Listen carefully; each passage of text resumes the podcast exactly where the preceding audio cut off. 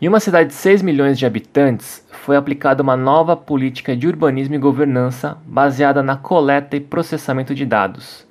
Essa nova política de análise de informações objetivas também monitorava todos os seus cidadãos 24 horas por dia, 7 dias da semana, para gerar mais dados e melhor se decidir como e o que era feito no município.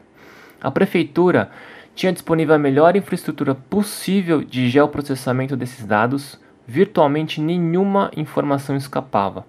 Com todas essas informações coletadas e depois de alguns anos, esses foram os resultados da cidade.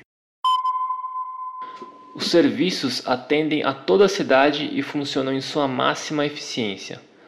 A cidade usa bibliotecas públicas como solução para aumentar a capacidade residencial de algumas regiões, vai vendo preservação de 100% de todo o patrimônio histórico, poluição da água zero.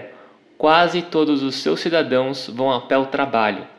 Uma cidade com zero edificações ociosas e índices de congestionamento e criminalidade quase zerados. Essa cidade existe e se chama Magna Santi. Ela é no limite da imaginação, 100% eficiente Magna Santi é um projeto realizado em 2010 no jogo SimCity 3000 por um estudante filipino de arquitetura. O projeto tinha como objetivo explorar os limites entre uma cidade 100% eficiente e a realidade distópica do regime necessário para sustentar essa máxima eficiência. Eu sou Alexandre Sato e você está no Radar 82. Hoje o assunto é sobre Smart Cities ou cidades inteligentes. O que, que é uma Smart City? Esse é um termo novo e ainda está em disputa, mas aqui vai uma explicação breve. Uma cidade inteligente é uma área urbana que usa diferentes tipos de sensores eletrônicos para coletar dados e usar esses dados para gerenciar os recursos da cidade de maneira otimizada. Por exemplo, dados coletados dos sistemas de tráfego e transporte, energia, abastecimento de água, saneamento básico, etc.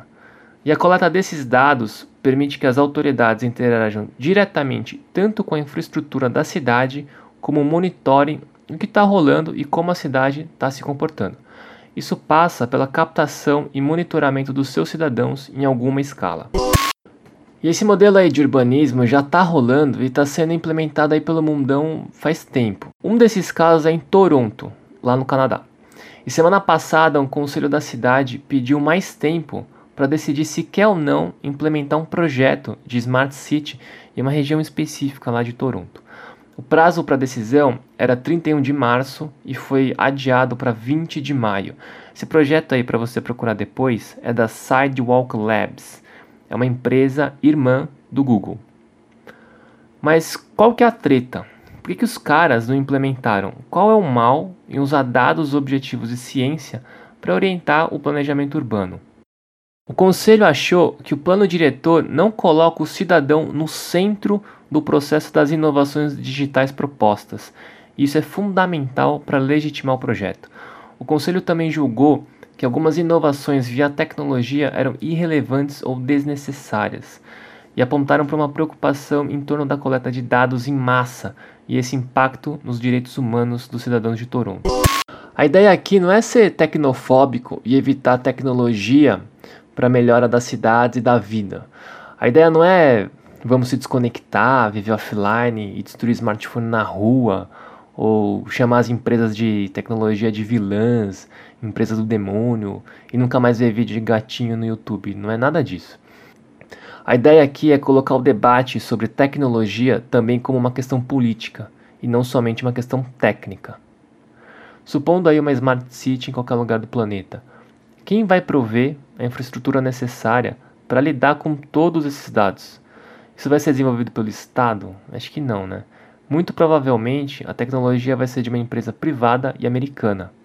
Aí esses dados captados são de quem? Da empresa? São do Estado? São seus? Como que funciona a parada? E como regular essa relação público-privado para que haja transparência na coleta e no uso de qualquer informação? Como as nossas cidades são construídas e o que a tecnologia tem a ver com isso? Para terminar, Outras informações sobre a nossa cidade perfeita, Magnaçante. A expectativa dos seus cidadãos era de somente 50 anos. Eles tinham baixíssimo nível de escolaridade e a criminalidade era quase zero, porque os cidadãos tinham poucas liberdades e muita vigilância. Mas lá em Magnaçante, tudo funcionava muito bem e eles estavam felizes. Até que ponto você está disposto a perder algum tipo de liberdade em troca de algum tipo de melhora?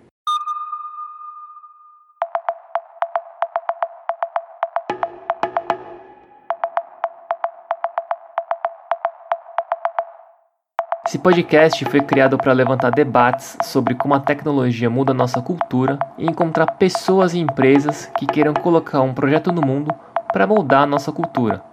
O Radar 82 é produzido pela 82, uma empresa de comunicação, design e arquitetura.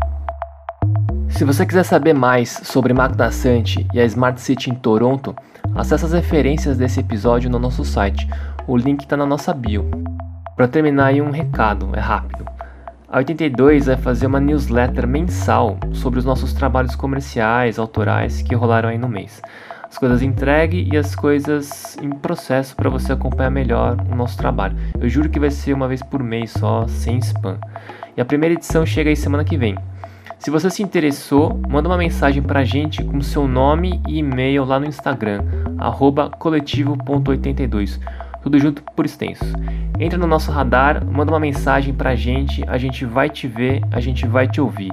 É isso, vamos fazendo, melhorando, construindo junto. Até semana que vem.